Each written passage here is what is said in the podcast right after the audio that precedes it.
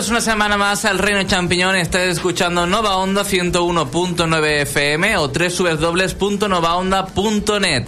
Hoy regresamos con las últimas noticias del sector de los videojuegos con un nuevo análisis, en esta ocasión de Elder Scroll Online, la versión online de este videojuego, para muchos muy bueno, para otros eh, regular y para otros pues mejor dejarlo ahí en la tienda. En fin, vamos a ver qué, qué le ha parecido a José Carlos. Yo tengo muchos... eh, amigos que están jugándolo y les, les está gustando muchísimo, pero a José Carlos le habrá gustado, no le habrá gustado. Dentro de un ratito lo sabremos. Y también, como no, está aquí nuestro compañero Pablo para un nuevo Museo de los Errores. Aquí, a saber qué juego nos trae. No lo sabemos ni nosotros. Es una sorpresa tanto para vosotros como para nosotros. Y, como no, las últimas noticias. Ah, y en el reino.net estamos sorteando un Super Mario Bros. eh, oh, como, como que ya me he perdido los títulos de han salido tantos Marios. ¿Qué estamos sorteando, José Carlos? Estamos sorteando dos unidades de New Super Mario Bros. U para You- Wii U. Has visto, es que eh, Mario tiene tantos títulos que ya es que hasta me pierdo. Tan, ra- tan fácil como entrar al reino.net y enterarte cómo participar. Estamos en el aniversario de los 300 programas, aunque ya hemos superado ese, esa barrera. Participa, puedes llevarte uno de esos dos, aún estás a tiempo. Aquí, ah, ah, también. eh, hemos estrenado blog, el capítulo 6. ¿Aún no te has enterado de quién es el invitado de este blog? Tanto misterio. Pues sí, ya, sab- ya puedes saber eh, quién es eh, el invitado de este blog Geek. No te lo voy a desvelar. Tienes que entrar al reino.net y divertirte un rato con nosotros en el blog Geek. Hoy aquí en el Reino de Champiñón está José Carlos, Pablo, David, Alex y un servidor Xavi. Y sí, vamos a las noticias.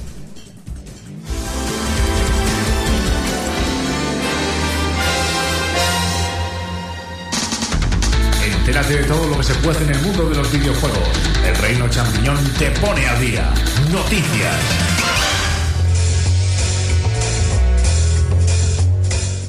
Me parece tan fuerte. Por la otra página. Me parece tan fuerte, José Carlos. Es que al final tendré yo razón. Es que Mario tiene tantos juegos que te has equivocado con el título del juego. ¿Has visto? Es que has visto. Es que esto es muy fuerte. ¿Por A ver, repite. No veo nada mal. Él ha dicho Super Mario Brothers. ¿Y es Super Mario Bros. U? Bueno, pero. No, no, no, no, no, Vamos a ver. Vamos a centrarnos. Vamos a centrarnos. Super Mario Bros. U. José Carlos, explícaselo, por favor. Bros. Pe- eh, no, pero el título oficial ¿cuál es? Por favor. New Super Mario Bros. U. No, New, no, es New Super Mario Bros. U. Eso para los españoles. Bueno, pero, Pero ¿a dónde está? ¿A dónde estamos? Albacete. Albacete está en Castilla-La Mancha ¿Dónde y Castilla-La? Mancha está en España. Super Mario Bros. U. Pero se Yo dice- quiero solo dejar eso ahí. Cuando salga el Mario Kart será Luigi Kart. 8 en vez de Mario Kart. Es que han salido tantos Mario Kart. Es el Luigi rojo. Coches Ay, 8. Ya va por el 8. Madre mía, si tiene títulos. Venga, empezamos por Oti. Es que si no lo decía. Es bros.you, Xavi. El punto es por algo, es un diminutivo. Bueno, pero ¿cómo se pronuncia Bros? Es un Es- diminutivo, es una abreviatura. Es una abreviatura de brothers, Xavi. Claro, claro. Empecemos con noticias. Si es que aquí hay para todos. Pues sí, vamos con la compañía favorita de Xavi, que es Nintendo, y ha detallado sus planes para este 3 2014, que si ya el año pasado fue polémico... porque año va a ser más. Va a ser, bueno, más o mejor, por lo menos. Porque el año pasado, si bien no hizo conferencia en L3, solo presentó demos y juegos para los que asistieron, pero no hubo gran conferencia. Y hubo un Nintendo Direct. Pues este año tenemos eh, algo parecido, solo que un poquito mejorado. Entonces, lo que esperarán un cambio de planes, pues no estarán muy contentos porque tenemos un poco más de lo mismo, pero con algunas novedades bastante interesantes, como es que Nintendo volverá al Nokia Theater, pero no para dar su conferencia, sino para organizar un torneo de Super Smash Brothers. Y digo Brothers, como José Carlos. Y es que allí va a celebrar el primer torneo oficial de este juego, que bueno, será un poco el primer torneo de demostración del juego, donde invitará a 16 jugadores profesionales de Smash Bros. para el primer torneo de la nueva versión de Wii U. Y este torneo se podrá ver tanto para la gente que allí acuda como streaming, que será una de las cosas pues, más interesantes ver estos primeros duelos en serio de- del juego, de la versión de Wii U, además, que va a ser la pues la preferida para competir seguramente y que bueno que va a estar yo creo que es una muy buena iniciativa para seguir creando hype con este juego Yo lo, yo lo que pienso de aquí del torneo este es que si van a hacerlo con Wii U en lugar de que de con la 3DS, es que la versión de Wii U eh, debe de estar a punto de caramelo. Que el retraso se deberá simplemente a no compartir fechas con el de la 3DS, más que nada. O eso, o que le faltará algo muy gordo por pulir que no esté relacionado con el balanceo de personajes. que claro si es un modo historia por ejemplo no tiene que ver con que las batallas ya estén programadas A eso me refiero.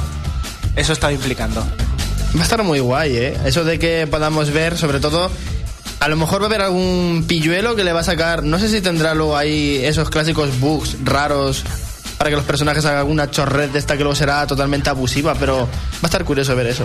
No son bugs, Pablo, son técnicas avanzadas. Explotar el juego se llama. A ver, no, que Luigi se resbale como si estuviera con los zapatos llenos de aceite no es una técnica. pero bueno y si lo hacen mejor para Nintendo porque así lo podrá corregir si quiere Efectivamente. ¿O no? Para hacer el troleo. no yo creo que sí lo corregiría de todas formas no creo que volvamos a ver el famoso Wait Dash Pues además ah, tenemos que estar atentos porque han añadido misterios sobre quiénes serán esos 16 participantes, lo que quiere decir que Nintendo está, por supuesto, enterada y se va a implicar con la comunidad competitiva de, del Smash, que existe, por supuesto. Y bueno, vamos con lo que será la conferencia o el evento digital que le han llamado Nintendo Digital Event, que básicamente mm, pensamos que va a ser como un Nintendo Direct, pero le han cambiado el nombre y será pues algo un poquito distinto, diferente, un poco mejor, no sabemos si más largo, lo único seguro es que sí que esto tiene ya fecha y hora, que será el martes 10 de junio a las 6 de la tarde hora española y que bueno, se van a anunciar, por supuesto, las próximas novedades para Nintendo, para las subconsolas y veremos La si- pregunta es, ¿Nintendo tiene novedades que anunciar? Aparte de las que ya ha anunciado y no tienen fecha. Esta es la Pues, pregunta. hombre, si no, no hace el, el Nintendo Digital. Es que me, me imagino un nuevo trailer de Bayonetta, un trailer de Mario Kart para promocionarlo, un trailer ya, va, la- ya va a haber salido Mario Kart. Bueno, pero lo promocionarán igualmente. No, no. Sí, un tráiler de Super Smash Bros, un tráiler de X y ya está. ¡Ah! ¡Ale, hop!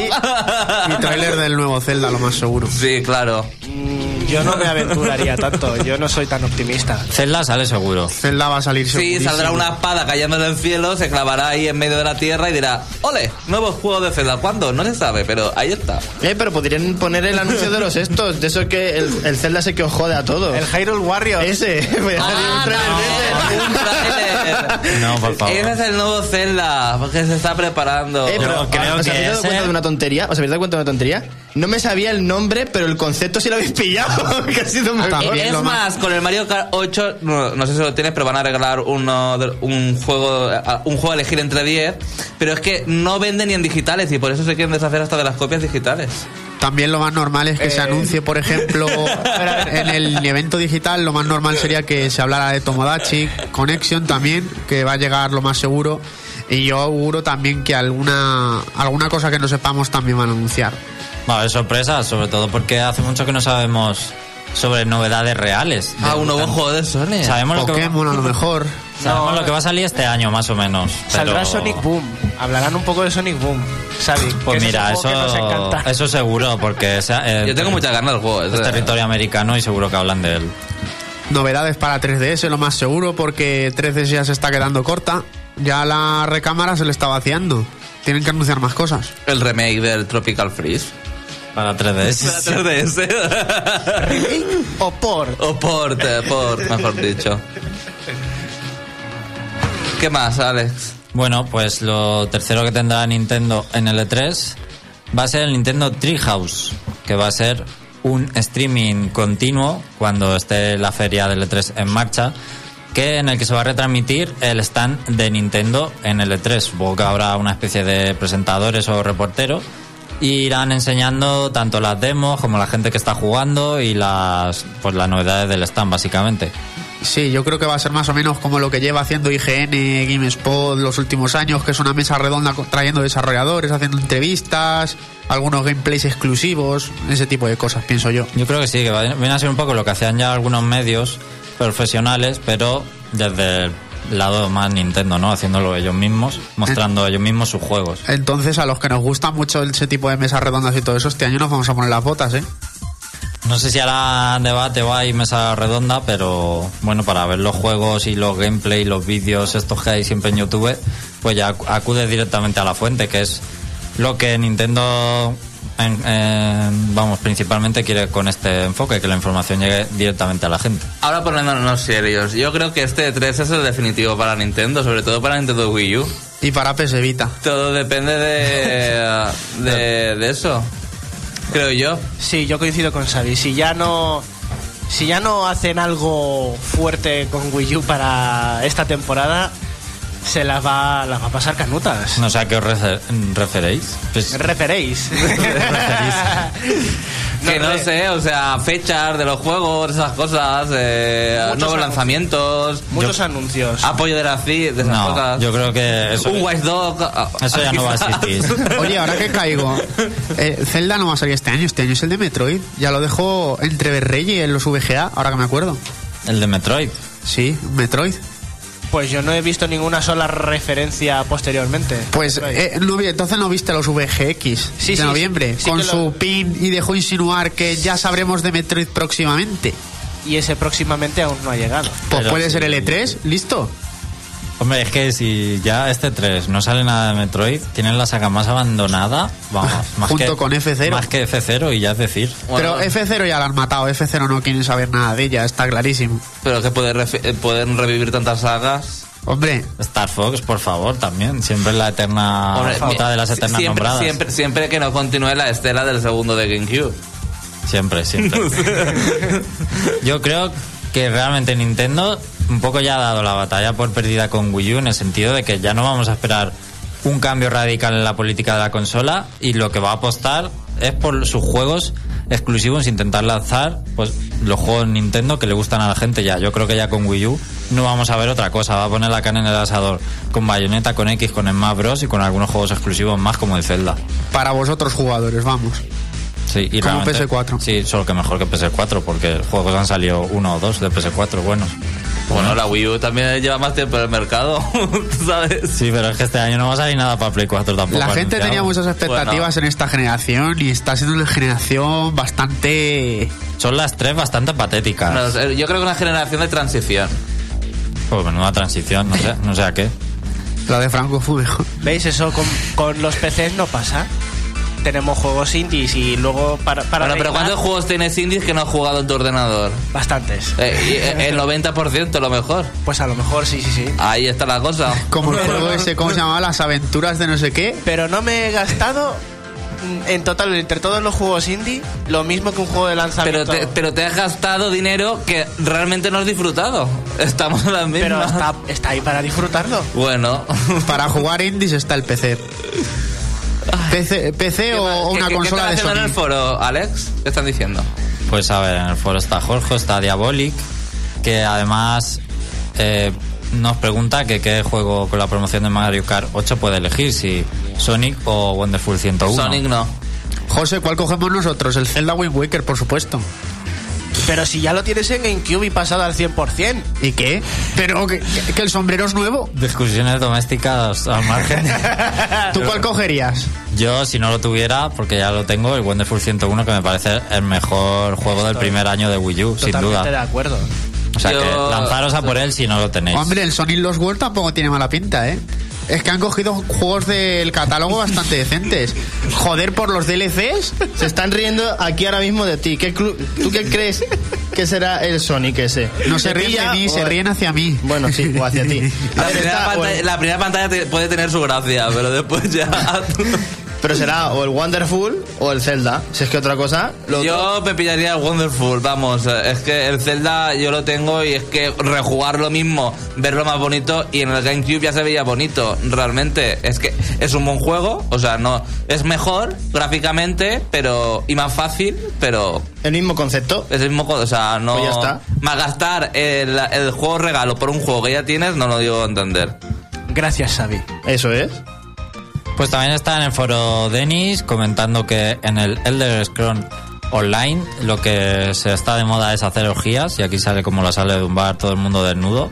No sé qué significa, a lo mejor no lo explica José Carlos. También está Lee, también está Win Knight, también está Denis el Azul, que dice que está jugando ahora mismo un torneo europeo de Mario Golf World Tour y acaba de hacer un Eagle y se lo dedica a Pablo y a Xavi. ¡Ole! Qué majete este No, hombre. no esperaba menos. Y bueno, también está, han estado, están por aquí por el chat, han estado White Knight, Jorge, Denis el Azul, sabéis que os podéis conectar también al chat. Pues eh, continuamos con ot- otras noticias ahí, Alex. Pues vamos a hablar de Mario 8, como decíamos, ya que hubo una Nintendo Direct sorpresa esta semana, en el que se dio a conocer la promoción que tendrá este juego, y es que básicamente te van a regalar un juego de Wii U para que descargues en tu Wii U si te compras el Mario Kart 8. Si lo registras, el juego, el Mario Kart 8 en Club Nintendo hasta el 31 de julio. Importante, si lo queréis esta promoción tenéis que comprarlo antes. Si es digital o, el otro, o en físico, da igual. Eso está lo mismo. Pero el juego de regalo sí que es digital y va a estar entre Nintendo Land, Super Mario Bros. U, el Monster Hunter 3 Ultimate, el Game Wario, Pikmin 3, Wonderful 101, el Zelda Wind Waker HD, Sonic Lost World, Mario and Sonic en los Juegos Olímpicos de Invierno y Wii Party U. ¿Qué juego elegiríais cada uno? El Wonderful. El Wonderful. Y tampoco me gusta, pero es que los demás son bazofia. O sea. El Wonderful porque sé que es bueno, pero es que los demás. Bazofia, quiero decirte. El de Legend. Si no he disfrutado de One Waker en la GameCube, eh, yo cogería ese. O sea. Es que ni me lo pensaría. Porque es que es una buena oportunidad de jugar al Zelda. Con las casas de Zelda que hay. O sea, es que si no he jugado al Zelda, ese es el mejor juego que puedes escoger. ¿Y por el resto? Bueno, pues de, de bomba esos dos. El Zelda y el Wonderful. Si los tienes y ya careces de otros, el New Mario Bros. U o en su defecto ya, yo no sé cómo quedará el Game Wario. Un poco mal. ¿En serio que habrá gente que se coja el Wii Party? ¿En serio? Yo, yo voy a coger el Wii Party U porque los otros los tengo o no me gusta nada como el Sonic y, y el Sonic Low World tan- y tanto ese como el Juegos Olímpicos. Hombre, si no tienes- Pero es que tengo el Pikmin, tengo el Nintendo Land, el Mario, el Wonderful. No sé, El ¿no? Super Mario Zelda. Bros. U también es una buena opción si no sabes qué elegir. Pero yo os diría, el Nintendo Land y el New Super Mario Bros. U están muy baratos, ¿eh? Ya, o sea, no, no cogéis la promoción con estos juegos porque lo podéis encontrar por 10 euros a lo mejor. Hombre, no, el Super Mario Bros. U no. Yo lo he visto por 10 euros. Sí. Sí, está ya muy barato. O de segunda mano, por lo menos. Si os gusta el Monster Hunter, bueno, si sois fans y no lo tenéis, pues también. El Pikmin es un poco prescindible, la verdad. Yo voy a coger Wii Party U porque es eh, un juego así que está bien para tenerlo instalado en la consola digital y ya está, para echar alguna partida alguna vez. Pero A ver, eh, mm, ¿Tú Sí. cuál elegirías, David? Yo ya lo he dicho bien claro, yo me cogería Wind Waker por nostalgia. Yo creo que falta el Super Mario 3D World, ese gran ausente. El gran ausente. O el Luigi, o el Super Mario Bros. U Luigi. sí, El Super o Luigi el, Bros. su- el Super Luigi Bros. Eso. Super Luigi Brothers. Yo me lo pillaría, de verdad, o sea, ese, si no. Si estuviese, en vez del Mario. Hombre, Nintendo se ha aportado con el catálogo de Pero que le sobran copias digitales, que las quiere vender. copias digitales. sobran, eso no sobra. ni Eso, eso solo es uno una subido al servidor. Vamos a ver, que es una coña, por eso lo digo. Pero te podían haber dado, por ejemplo, el Hello Kitty. ¿Sabes? Que se han portado muy bien con el catálogo. Sí, bueno, está ¿Tienes bien. otra noticia, Alex? Bueno, el Mario 8 decir que se ha confirmado el chat de voz online, pero solo para las salas mientras se prepara la partida, cosa que es un poco cutre, que, que me parece un retraso en el año 2014 que estamos ya, que eh, no haya un chat de voz en un juego de carreras, por favor. Esto ya sí que Nintendo hay que darle un capón bien grande. Y bueno, entre otras funcionalidades chulas, como la de Mario Kart TV, que permitirá subir nuestras partidas directamente al canal de YouTube con una cuenta de Gmail. Algo que, por otro lado, sí parece un poco más novedoso para ser Nintendo. Y luego está el objeto nuevo, la bocina, que permitirá repeler los objetos, entre ellos la concha azul y más novedades del juego en una Nintendo Direct un poco rara, la verdad, con un doblaje un poco extraño. Sí, pero a que no te la olías tú la Nintendo Direct. No, O sea, la, sorpresa, la colgaron un día ahí y te la encontraste. Sí, pero han desvelado tanta información del juego que, vamos, nos han bombardeado, ¿eh? Ya no queda para la sorpresa, ¿eh? Pero Casi nada. Y no sé si José Carlos, que es el maestro aquí de Mario Kart, quiere comentar algo de la Nintendo Direct en sí. Pues, Decid, decid el mote que le habéis puesto a la bocina. Venga, rápido que no La tenemos bocina tiempo para llorona. análisis. Yo ya pondré mi opinión en el foro, pero básicamente la Nintendo Direct me pareció muy bien. Mostraron un montón de cosas interesantes, todo me encantó. Me- na- no hubo nada que me disgustara, salvo el personaje secreto nuevo que me parece una absoluta tontería y que no quiero revelarle a nadie que no haya visto la Nintendo Direct. Es absurdo. Último titular. Venga, uno que sé que le gusta a Xavi. Me da la impresión, ¿no? ¿No, no, te gusta? no. Ah, me he equivocado. Pues ha sido el- la confirmación oficial del nuevo Call of Duty Advanced Warfare, que además entra en discordia la tercera desarrolladora que se une a la saga, que es eh, Sledgehammer. Bueno, es el primer título que desarrolla, pero también ha sido la primera vez que un juego de Call of Duty se ha desarrollado en tres años. O sea, que llevan haciéndolo desde el anterior a Ghost, ¿cuál fue? ¿El Warfare 3 o Black Ops 2? El Warfare Bla- 3. Pues llevan haciéndolo desde el, desde antes del Warfare 3. Me gustaría puntualizar una cosa. Eh, Venga, la, ter- David, la corre. tercera en discordia desarrolladora no, me da a mí que se han cargado a Treyarch. Porque Treyarch es malísima desarrollando. ya, ya, ya has sacado tu bola de cristal. ¿Qué te juegas? ¿A que se la han fundido? Si es que Treyarch está en la cuerda floja.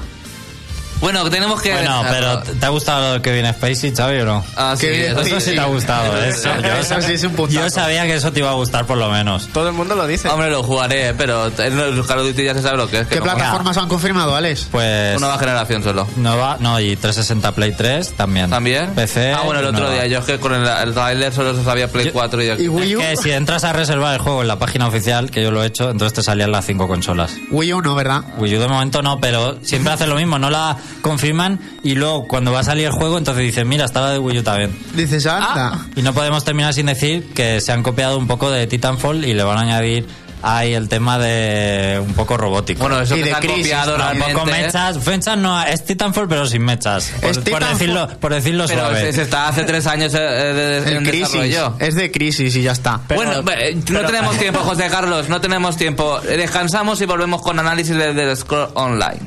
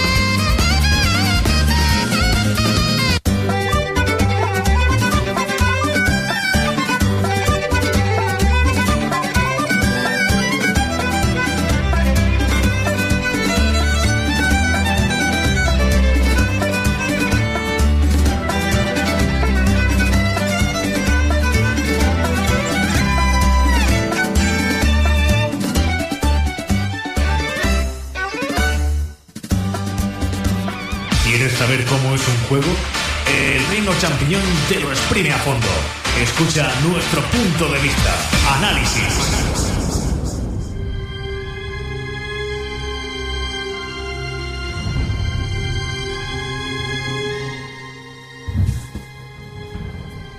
Y os traemos por fin un juego que parecía totalmente esperado por los fans.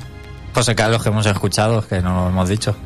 Mm, Es cierto, no lo hemos dicho. Hemos escuchado de la Mario Kart Direct las piezas musicales que habían desvelado. O sea, son mensajes subliminales para que se compre el juego la gente. Sí, eh, básicamente porque es que me han encantado. ¿No habéis oído lo bonitas que son? Pues. Que queremos jugar con alguien online, Xavi. queremos amigos. Bueno, volvemos a Elder Scrolls Online. Ahora has dicho, ¿queremos jugar con alguien online? ¿Qué pasa? ¿Que no va a haber nadie jugando online o qué? Con gente conocida. Queremos jugar contigo y patearte. Y con Giorgio. Con Giorgio. Bueno, ahora sí que creo que voy a poder comenzar con Elder Scrolls Online. Ya te lo la- permitimos, José. Ya es la tercera vez. Bueno, pues después de que Bethesda nos pusiera super palotes con Skyrim, porque no hay otra manera de decirlo, Skyrim es un juego maravilloso. Yo tengo 150 horas en PC jugadas y aún no me he pasado las Y expansiones. bien echadas, ¿eh? Enhor- Enhorabuena, José. 150 horas y bien echadas, ¿eh?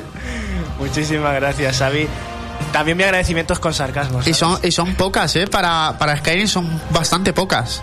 Bueno, pero el caso es que cuando se llegó el momento de anunciar que estaban desarrollando junto a Zenimax un MMORPG, un, un Elder Scrolls masivo online, dices, madre mía, Skyrim, pero con muchos jugadores a la vez en un servidor. Eso va a ser una pasada. Pues ya os voy a ir bajando los humos y os voy a quitar las ilusiones, por lo menos si, si compartí la misma opinión que yo, que voy a exponer a continuación. Pero antes de la opinión os voy a contar las características que tiene. Para comenzar, pues necesitas una, una excusa para poder jugar un MMORPG online que, quieras que no, tiene mm, bastante bien escritos sus argumentos. Eh, el argumento con el que te impulsas a meterte en el mundo suele ser bueno. Y en, y en este caso, un Elder Scroll no podría fallar en el argumento. Para comenzar, nuestro personaje eh, es llevado a una zona desconocida en la que es sacrificado a uno de los dioses que existen en Elder Scrolls Online y nuestra alma es enviada a una prisión pues del inframundo, en Oblivion. Creo que era Oblivion. El, el caso es que cuando escapamos de allí eh, nos encontramos con un anciano que también escapa junto a nosotros y nos dice que somos parte de los elegidos que va a vencer a las fuerzas de este dios maligno llamado Mo- Molag Bal, que lo conocerán los jugadores de Elder Scrolls, y que tenemos que detener al culto que adora a este dios maléfico y detener todo el mal que se está extendiendo por todo Tamriel. Y cuando digo Tamriel, digo todo Tamriel. Vamos a poder explorar regiones absolutamente conocidas por los fans, como la ciudad de Daggerfall. Vamos a poder explorar eh, el propio Oblivion en cuanto estemos a altos niveles. Vamos a poder explorar Cyrodiil, que es la zona de PvP. Todo esto lo contaré más tarde. Curiosamente, no sé si es porque va a aparecer en un próximo parche o todavía no está implementada la zona, pero Skyrim no figura entre las zonas disponibles en este momento en Elder Scrolls. Probablemente para eso, porque luego anunciarán un pack de expansión que dirán Elder Scrolls Online Skyrim. Y la gente ya se tirará de cabeza al MMORPG. Bueno, como todo buen MMORPG, tenemos que crearnos a nuestro personaje. Y esta es una de las características que más me ha gustado de, de Elder Scrolls Online, que puede sonar mal, pero es cierto. Y es crearte tu propio personaje. Yo no había visto un MMORPG hasta la fecha que te permitiera personalizar tanto la apariencia de tu personaje. Podemos hacer de todo con nuestro personaje. Primero tenemos que escoger la raza y el sexo, pero a partir de ahí podemos ponerlo mm, de diferentes maneras. Podemos seleccionar eh, el aspecto de, de su cuerpo, eh, si es fuerte, si es delgado pero muy ágil. Podemos hacerlo hasta gordo. ¿Pero la configuración es muy avanzada o es muy... eh, te puedes pasar tranquilamente como 15 minutos creándote el personaje. Si eres, si, es- si eres puntilloso y quieres modificar la apariencia de tu personaje. Y, y eso es lo bueno de este juego, que no va a haber nunca dos personajes iguales. Es muy difícil. Aunque sean parecidos, las características serán completamente diferentes. Puedes hacer lo, lo que yo te digo. eh, aparte del cuerpo, en la cara puedes modificar la elevación de la nariz, lo que, lo que, lo larga que es, las orejas si son abiertas o cerradas, la boca, los labios, un montonazo de cosas, la voz, todo, absolutamente todo, los ojos, la inclinación de los ojos, o sea, el editor de mí, pero maximizado. Y eso es algo muy bueno, pero claro, luego no influye en nada en las estadísticas, como podría esperar uno. Dices, pues que sea más fuerte le da más fuerza, o que sea más ágil le permite dar más golpes con las armas. Pero nada más, simplemente es pura apariencia. Después tenemos que seleccionar la clase. En este juego existen cuatro clases, a diferencia de los Elder Scrolls, en los que tú vas jugando y configurando a medida que juegas eh, tu estilo de lucha. Aquí ya tienes unos estilos predeterminados y luego sí, puedes luchar como te dé la gana. Los, las clases son el Caballero Dragón, eh, la Daga Nocturna, el Sacerdote y, mm, y el Hechicero. Parecen todos muy típicos, pero tienen sus propias características y ramificaciones. Eh, cada una con enfocados a un estilo de juego, pues, al combate cuerpo a cuerpo, a ser los tanques del juego, los sanadores o a luchar a distancia. De todas maneras, las armas también condicionan mucho la forma de jugar en este juego. Así que nada, ya tenemos seleccionada la raza que nos proporciona unas estadísticas especiales como por ejemplo los nórdicos más defensa al frío o por ejemplo los Khajiit que tienen más agilidad y la armadura de cuero es más eficiente para ellos. Podría estar muchísimo rato explicando solamente las características de las razas. Y por último tenemos que seleccionar su facción, porque en este juego, eh, aparte de que tenemos que derrotar a Molag Bal, existe una guerra entre tres facciones, cada una de ellas eh, con su propia zona inicial y unas zonas aliadas. Pero luego nos adentraremos en las zonas enemigas en territorio hostil para hacer PvP. Así que nada, ya os he explicado básicamente lo que es empezar con el juego. Te encuentras en el mundo y vas a hacer misiones, pues quien haya jugado Skyrim sabe el modus operandi. Hablas con la gente, interactúas, todos señalados con flechas blancas para saber cuáles son los que te mandan misiones. Vamos, como cualquier otro MMORPG. Como cualquier otro MMORPG y Skyrim. Que Skyrim, eh, muchas de las cosas que gustaron de Skyrim las han metido en Elder Scrolls Online. Así que nada, de hecho te puedes eh, saltar la explicación de las misiones porque te señalan con una flecha lo que, Te- lo que me, tienes que me están diciendo, es que estoy a parecer deluxe. Yo te lo digo porque estoy recibiendo mensajes de gente que está viendo el pro- eh, está Sí. escuchando que las dagas nocturnas son Nightblade en el juego. Claro, porque esa es una característica muy importante que es que el juego está en inglés y os estoy traduciendo absolutamente todo. ya, por Una eso cosa te que lo me, gustaría añadir. Es lo que se llama en MMORPG, lo que tú estás definiendo, un corre y dile, ¿no? Eh, misión A, te vas al punto B, lo resuelves y te vuelves a la A, básicamente. Sí, casi todo el desarrollo del juego... Pero si todos los juegos MMORPG realmente son iguales, solo cambia la estética. Poco MMO has jugado tú entonces. No, tienes razón. Vamos a ver, todos los MMORPG son iguales, la misma Son función y eh, es- hay que hacer lo mismo, farmear y ir a, a- a la mazmorra en, en equipo para eliminar a los jefes finales o los jefes más chungos. Y hasta aquí el análisis, amigos. Hasta aquí el análisis. Un Nos vemos 10. el próximo que viene. Pon a bayoneta ya. Bueno, pues, pues eso básicamente ha explicado muy bien eh, el desarrollo del videojuego. Pero aunque no te lo creas, mm, también eh, sabes que hay conversaciones, muchísimos diálogos en los Elder Scrolls. Y sabes que puedes preguntar cosas. En eso no se han quedado cortos. Aparte de la explicación de la misión, tú aparte cuando ya la aceptas, puedes volver a preguntarle al personaje que te manda la misión eh, detalles sobre eh, ¿y qué hace el culto este? ¿O dónde se encuentran? ¿Por qué hacen esto? Puedes interactuar Pero en muchísimo. inglés. Eh, Si no sabes inglés. En, inglés y con voces en inglés. Es que yo eso no lo sabía, ¿has visto? Eh, pues ya me parece mal. Ese es un punto, un punto a tener en cuenta muy grande, muy grande. Pero bueno, que tampoco pasa nada porque ya te digo, las misiones eh, te dicen, vence a este monstruo y te señalan en el mapa dónde está y cuando te acercas a él aparece la flecha en la propia pantalla Ah. señalándote cuál es el monstruo que tienes que matar. Así que por eso no hay ningún problema. El caso es que, aunque existen las misiones de recolecta 10 de 10 setas y me las traes, o mata a tantos monstruos, o elimina a este jefe final, aparte de esas, también hay determinadas misiones, pues como existían en Skyrim, que son de dialogar. Que tienes que, por ejemplo, robar un, un tratado de paz para ver si está falsificado, tal. Eh, son misiones más de diálogo que hay en las ciudades. En las ciudades también hay misiones para cumplir y te otorgan experiencia también y oro. Y también existen mazmorras con puzzles. Hay misiones en las que tienes que mm, realizar puzzles, que tampoco es que sean... Eso es característica de la de este juego. También tú que juegas mucho MMORPGs, también hay puzzles en los otros juegos. Por ejemplo, en el WoW, en el Final Fantasy XIV. No suele haberlos.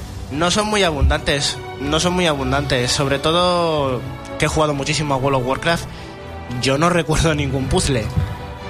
Yo no recuerdo ninguno. En cambio aquí, en, al igual que ocurre en Skyrim, que también tienes determinados acertijos en las mazmorras para poder resolver, pues aquí lo mismo. Yo en Final Fantasy XIV lo que pude jugar tampoco recuerdo haber visto puzzles. Bueno, aunque ese MMO es para echarle de comer aparte. Es el MMO para listos. Tampoco te creas que es para listos. Te dicen... Hay cuatro estatuas que son las verdaderas para poder abrir la puerta y si tocas una estatua falsa te echa un lanzallamas. Y luego ves en la pared jeroglíficos de las cuatro estatuas que son correctas. Si no eres observador con eso, pijo, pues ya puedes ir... Ah, pero ya hay que pensar un poco, ya no es apretar botones. Pero sí, hay algunos puzzles para resolver. Y luego tienen las mazmorras ya en sí de que tienes que formar grupo obligatoriamente. Estas mazmorras, los enemigos son imposibles de matar tú solo. Ni siquiera subiendo de nivel e ir aventajado con respecto al nivel de la mazmorra. Son, digamos, enemigos de élite que tienen más defensa aunque tengan menos nivel. Y tienes que matarlos en colaboración porque necesitas un sanador, gente que haga mucho daño y uno que llame la atención. Que eso explicaré en el combate. Y, y poco más. Luego está el PvP, que es el personas contra personas, que hay una zona específica, que es Cyrodiil, que es el reino que se encuentra en el centro de Tamriel, en el que tendremos que cumplir mm, determinadas tareas para nuestra facción. Entre ellas, conquistar fortines, eh, hacer que nuestro ejército de nuestra facción avance y conseguir los Elder Scrolls. O sea, los papiros, los pergaminos antiguos que son lo que da nombre a la saga, eh, los puedes conseguir gracias al PvP y los obtienes de para tu facción. Y esto te otorga, mm, digamos, puntos de, de fama. Ahora no me sale el nombre correcto, pero sí, como fama dentro de tu facción que te permite obtener mejores recompensas para la armadura, para el equipamiento y para, la, para los materiales de fabricación. Luego tienes, eh, voy a hablar un poquito del combate. El combate sabéis que que tienes muchísimas ramificaciones, muchas ramas de talentos que puedes escoger dependiendo de cómo juegues, las armas que tengas equipadas y la armadura que tengas equipada. Si te hacen daño con armadura media, sube la experiencia en, armadura media. Si utilizas armas de dos manos, sube la experiencia a armas de dos manos. Así con absolutamente todo. Aparte de esto, tenemos eh, unas habilidades específicas de la propia clase. Por ejemplo, yo que he estado jugando con un caballero dragón, que son pues de pegar cuerpo a cuerpo, pues te dan tres ramificaciones, una más defensiva, una más ofensiva y otra de apoyo. Pues tú utilizando las habilidades, estas pueden llegar a mejorar tanto que puedes escoger mm, un efecto adicional para ese ataque o esa habilidad especial. Hacer eh, que un ataque que haga daño te suba la defensa o que un ataque que, que hace daño en área, el área se expanda y haga daño sobre el tiempo. Un montón de habilidades y ramificaciones. Pero ¿qué pasa? Que para poder desbloquear tanto las habilidades de forma normal como mejorarlas para añadirles este efecto adicional, necesitamos puntos de habilidad que se obtienen completando misiones, subiendo de nivel y encontrando los Sky Shards, los cristales del cielo. Lo traduzco porque como está en inglés, lo tengo que traducir. y entonces lo que, lo que ocurre es que necesitamos tres y están escondidos por el mundo. Y ahí está la gracia del juego.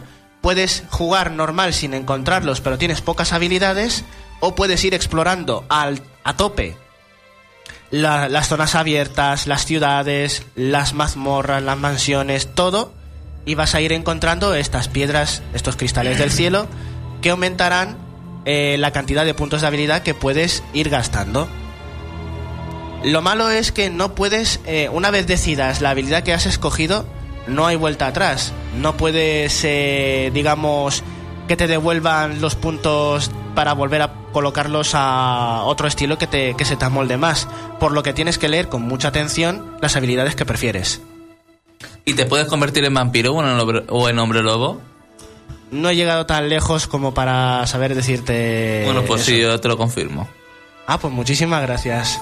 Muchísimas Creía que ibas a decir en Ana Obregón en vez de. ¿Eh? Había entendido en vampiro y hombre lobo, pero sentí- creía que ibas a decir Ana Obregón. No sé por qué. es- Esa es la atención que estás prestando. No, no, sí. Bueno, y ya que estamos hablando de las habilidades, también existen unas ramificaciones dedicadas única y, ex- y exclusivamente a la, a la fabricación, a la creación de armas, armaduras, encantamientos, etcétera. Todas funcionan más o menos igual. Necesitan materiales para crear objetos, cualesquiera. Los puedes mejorar utilizando materiales especiales que no sirven para la creación, sino que son dedicados exclusivamente a la mejora.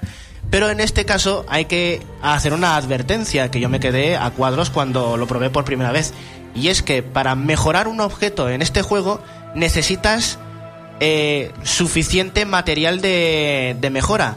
Tú puedes ponerle dos o tres materiales de mejora, pero tienes un 50% de posibilidades de que se te rompa el objeto durante el proceso de mejora. Por lo que o bien arriesgas con el poco material que has obtenido o farmeas más para tener 100% de posibilidades de mejorar el objeto. Por eso yo cuando creé en mi primer objeto, al mejorarlo, se me rompió y me quedé. Pero si estoy en bolas por haberlo mejorado. Y bueno, nada más, también puedes investigar habilidades especiales que duran 6 horas reales. Tienes que darle a un proceso de investigación que luego puedes obten- eh, fabricar efectos adicionales para, la, para el equipamiento. Y por último, puedes destruir los objetos para obtener esos materiales y fabricar lo que te dé la gana. Claro, el inventario se te va a llenar enseguida. Entonces, ¿qué hay que hacer? Pues ir al banco personal tuyo que hay en las ciudades o unirte a una guild, a una hermandad, y con las hermandades, aparte de que tienes comunicación con otros jugadores para hacer misiones y PvP, tienes el banco de la guild. El banco de la guild sirve para almacenar materiales y también para tener una tienda. Las hermandades reciben oro que utilizan para las reparaciones y para otros propósitos a través de el gasto de sus propios miembros en la tienda de la hermandad. Por lo que yo me he encontrado más hermandades dedicadas a el mercado del juego que a la aventura. Y muchísimos mensajes en Elder Scrolls Online en el chat se dedican a anunciar somos la mejor en cuanto al mercado de, del oro y de los materiales, tal, únete a nosotros. Una cosa bastante curiosa, pero que yo veo no veo bien porque yo no quiero vender y comprar cosas, yo quiero matar monstruos y completar la aventura. Eh, exactamente. ah, ahora que has hecho el gesto del money money, tengo que recordar que este juego es de suscripción mensual y necesitas pagar 13 euros. Pero atención, puedes jugar 30 días gratis. ¿Qué ocurre? Que estos 30 días gratis te los dan cuando has ingresado la primera mensualidad. O sea, primero, Ah. primero tienes que ingresar la mensualidad.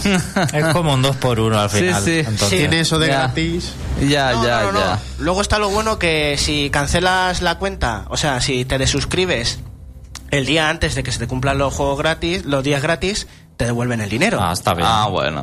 Pero digamos que por seguridad, para que haya menos gorrones, han hecho este sistema que tampoco lo veo muy necesario. Vamos a ver, si compras el juego, pues que más que te regalen 30 días. Para que haya gente que se meta interesada en jugar y no vaya a jugar 30 días solo para molestar a la gente.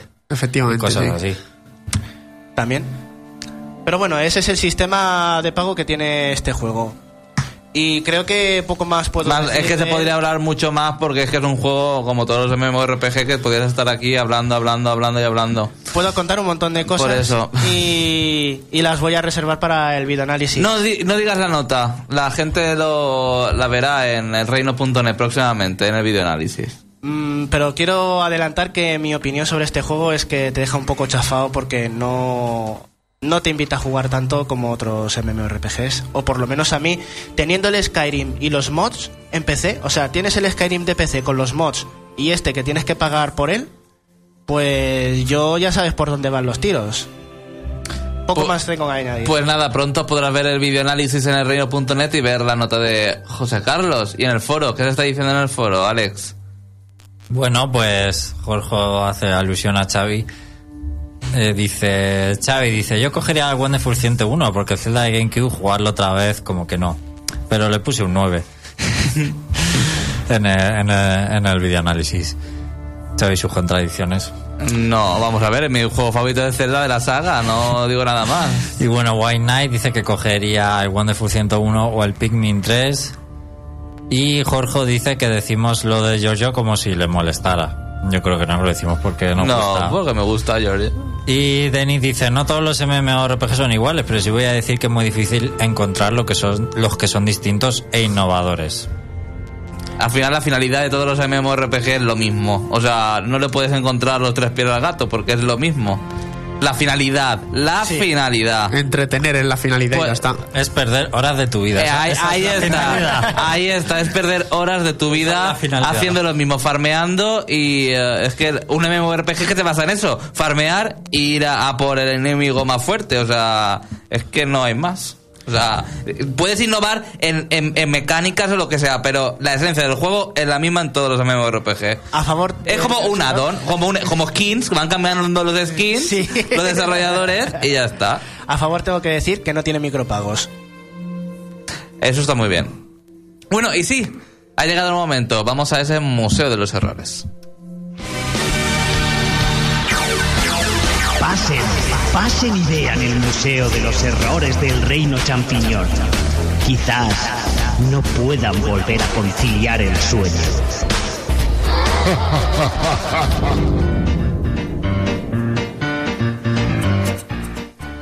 Este museo está patrocinado por el blog Geek, que ha sido el vidaco boom de este momento. Y hay que decir y dar las gracias también toda la difusión que está teniendo por las redes sociales. Y voy a aprovechar para eh, hacer una pequeña promo barra agradecimiento a mis compañeros de indiespain.tumblr.com, que son unos colegas que se están dedicando a los juegos indie de terror, que está haciendo un japonés o japonesa, no sabe quién es, y son juegos de estos de terror tipo tipo mm, Resident Evil, de esos de Kangelo y todo eso, eh, muy indie. Y eh, oye, y está llevando buen puntazo. El primer juego se llama Paranoiac y totalmente recomendado para esa gente que tiene, como dices tú, Webinis o Vagini, para afrontarse a ese monstruo de Paranoiac. ¿Cómo, este- se, ¿Cómo se llama el nombre? el juego se llama Paranoia. No, no, no, el- sitio se llama indiespanish.tumblr.com. Madre mía, si hubiesen podido elegir una... Es que en realidad se llaman Susticos Indie, así es como se llama el nombre general del grupo. Y desde aquí le mandamos un saludo y muchísimas gracias Otro por saludo. difundir y por aquí difundir ese blog geek. Muchas gracias. Y ahora, ¿sabes? Y ahora que viene el momento, el momento que todos estamos esperando, esa canela en rama. Por no petición popular. O sea, pero por petición popular, porque todo el mundo lo quiere. ¿Es hoy? ¿Es hoy? Eh, Hoy es el día, hoy es el día mainstream. Adelante, Alex, vamos a poner ese vídeo. ¿Por qué? Porque. ¡Ándala, jaca! ¡Ándala, ándala! Os traemos hoy God Simulator. ¿Qué os parece? Que no me ha puesto vídeo Está en el escritorio. ¿Dónde está? En el Ah, vale. escritorio, muchacho, venga, vámonos. Venga, otro con la burra o la cabra, Estamos venga. como cabras hoy. Hoy estamos como cabras, es verdad. ¿Cómo se llama el título Canal Rama? God Simulator, el simulador de cabra. Y échale. Ah, yo lo he visto en, en Amazon. Que la, la portada es una cabra. Pues Es una claro, cabra. pues ¿qué va a Los, ser? los usuarios de Reino Unido son los únicos que tienen versión física. Y aquí podremos. ¿Cuál es esta canela en rama y qué es lo que tiene especial? Que podremos vivir las desventuras si fuéramos una cabra. me ha parecido el juego más canela en rama más original del planeta. A Porque ver. es que se puede hacer malditamente, maldita sea, se puede hacer absolutamente de todo, pero para destruir el planeta en el que vivimos. Uh. Por ejemplo, se pueden hacer... Yo lo que he hecho es... La ¿Es un- cabra... ¿Pero es un mundo abierto? Bueno, si tienes una esplanada para hacer cosas en una ciudad, te puedes ir por casas, pero os voy a contar los Ábrelo con primeros puntazos. Mediales. El primer puntazo que hay es que podemos entrar en una casa en la que podemos liarnos a coces y a cabezazos con los propios programadores del juego. Eso es Sí. extremo. Nos podemos liar ahí a cabezazos, hacer combos, porque el juego se trata de hacer, aparte de la vida de la cabra, es hacer combos por cuanta más chorrez salgas, cuanto más imaginativo seas, mejor. Es que hay combos hasta por arrastrar el culo. La cabra va arrastrando el culo y eso da puntos. O, o el monedero también. O el, morte, o el mortero. El mortero también. La El hucha. No, monedero, mortero, cama. Monedero, pero es... Pero es que tiene, pero vamos a ver, para que entre, para que sea un juego digno del Museo de los Errores, ¿qué es lo que tiene? Pues esos errores gráficos y esas físicas que tanto adoramos aquí en el Museo de los Errores, como por ejemplo, ¿cuál? Pegarle una cornada a un tío para estamparlo delante de un camión y entonces se vuelve como Elastic Man. Puedes ver cómo se estira cuatro metros el tío y hace. y sale escopetado y vuela y sigue sus sueños y nunca vuelves a ver a ese tío. Mira, eso me ha pasado a mí en el Assassin's Creed Black Flag. Le di un, un espadazo a un tío y fue en plan flan. ¿Es, es verdad? Se fue, se fue por ahí. No, se retorció en plan flan. O sea, ¿verdad? No, pues tú imagínate, el tío se aplasta así, hace, se estira súper chulo y hace luego y sale, se va. cohete. Sí, sí, pero va estirazado largo, parece como Elastic Man, pero volando. Y se va a vivir sus aventuras O, también. su- o como Muscle, Muscle Man. También como Musculman, por ejemplo. Pero es que hay un montón de cosas. Yo diría. Eh, este es otro juego en el que seríamos nosotros el malo, por Pero- decirlo así, pero, ¿Cuál porque es el objetivo? dar por culo y ser una cabra. Y ya está. Y no, y- y- y se la llegan a, a- y no llegan a hacer con ella una barbacoa si pierde. A ver, hay un montón de cosas que pueden hacer que la cabra reciba putadas y le Uh, hasta pasen el demonio y todo. Eso es lo que voy a dejar para el final. ¿Por qué vemos tantos símbolos demoníacos en esto de la cabra? Vamos a dejarlo para el final, por favor. Aquí podemos hacer un montón de cosas, como por ejemplo, podemos dejar a la cabra muerta. Hay un comando que es dejar a la cabra en plan ragdoll, como se le dije, en plan pelele. Y podemos tirar a la cabra por un puente de toboganes, de estos de tipo piscina. Nos tenemos que tirar de cabeza por un montón de lados. Podemos coger incluso un jetpack. podemos ver la cabra voladora. Mira, allá vamos. Hombre, gráficamente está muy bien, por lo menos el, el- el exterior. Sí, lo que Para hacer un juego de esto. Fail. Y podemos ponerle un jet. Hay una cosa también, podemos coger petardos y cohetes y también volar. Dar combos aéreos está muy chulo. Y por ejemplo, también hay partes muy guays como eh, lo bonito que es ver una familia y gente de picnic que están ahí haciendo su vida tan tranquila y entras tú con la cabra mala hostia, así en pocas palabras, a pegarle codes a las mesas, a la gente, a todos lados. Se convierte en la cabra mala uva. Es que, ¿sabes por qué se ve tan bien? Porque utiliza el Unreal Engine 3. ¿El 3? Ahí está. Uh, ese, ese- no sé qué va. ¿Ese cuál va a utilizar? El, Sonic Boom. Sí. Pero por eso lo trae la cabra, porque es el beta. No. Es, la cabra es la beta. Ah, Por- CryEngine. No. No lo sé, bueno, da Creo que igual. era un real. Da igual. Por cierto, luego también, ¿sabes? Luego también tenemos no solo la vida de una cabra, sino todas las desventuras que os he dicho. Hablamos aquí de que, por ejemplo, podremos explorar partes extrañas y nos dejarán, por ejemplo, ah, otra cosa que no he comentado que tenía que comentarla es la cabra tiene una lengua épica.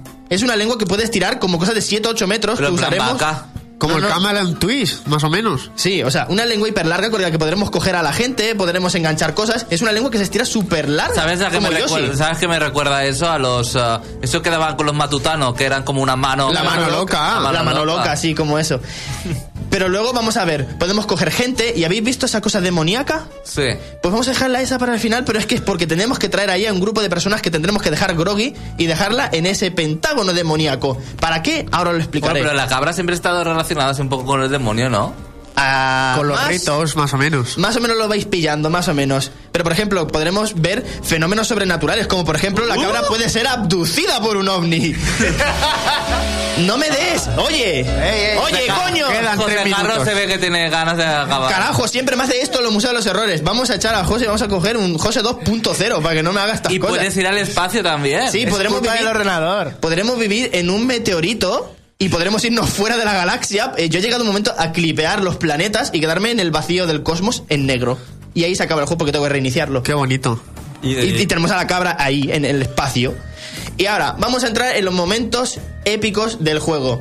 Ese pentágono es una cosa de ritual satánico, pero es que al principio del juego nos lo dejan muy borde. Nos encontramos en un, como un corralito, pero arriba hay como una caseta y, bueno, una torrecita.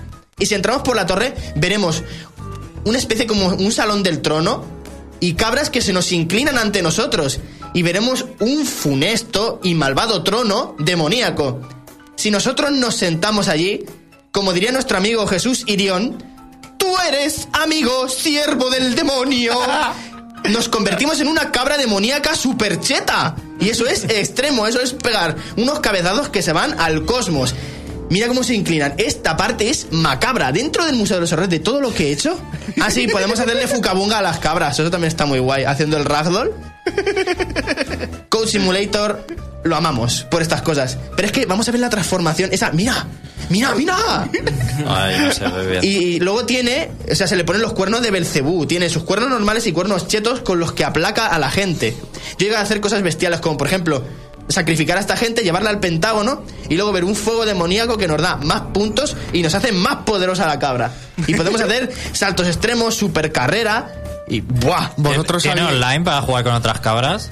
No, este eres solo tú. sabíais vosotros que está anunciada ya la segunda parte de este juego, no? Bueno, están diciendo Go Simulator. Beer, Beer Simulator. El simulador Es de que- oso. Ese están ya está diciendo- anunciado. Bueno, pues están diciendo esas cosas. Pronto en el Museo de si lo queréis, tendremos un simulador de oso. Sí, de oso Ay, pardo. Yo pensaba que era de cerveza. No, no, no, podremos ser un oso, por lo que más aventuras, ¿no? Yo pienso que Goat Simulator otra vez. ¿Qué es Xavi Goat Simulator? Es un truño como qué? Como un puño. Pero como un puño, ¿no? Como una como cagada de cabra gigante. Como un puño. Un, uh, Nuestro un amigo- truño de cabra como un puño. Ahí está, es un truño de cabra, como un que puño. he tenido que ir procesando poco a poco. ¿Han procesado eso? Truño pastoso de cabra. O no, ser una bolica. ¿Una bolica? Hombre, las cabras eh, hacen de vientre bolica. Pregúntale a Gonzalo, bueno. que Gonzalo las estudió. Pero bueno, una pregunta, Xavi. ¿Qué te está pareciendo a ti Goat Simulator? ¿Qué te parece Yo me lo compraría. ¿Te lo comprarías? Pues Sí. os lo antirecomiendo. Lo son- puedes comprar en Steam. Os lo antirecomiendo porque son 10 pavacos. En O en, o en Amazon. Amazon en, En Amazon. digital. eh, En uh, físico. Físico, sí. Venga, Da- lo último que tienes que decir. Nada, son 10 pavacos, vais a perder vuestra vida o, o tiempo de vital, pero es un juego divertido y me da miedo que sea este el próximo ganador de los Canela en Ramagol, porque yo se lo recomiendo a la gente. Es para hacer el especialito. Esto es echar tu vida Para hacer el cabra. ¡Ah! Para mí, chistosos, ¿eh? para mí en, el, en los Calean Ramagol ya tiene ganador. Bueno, Yo pues lo digo así.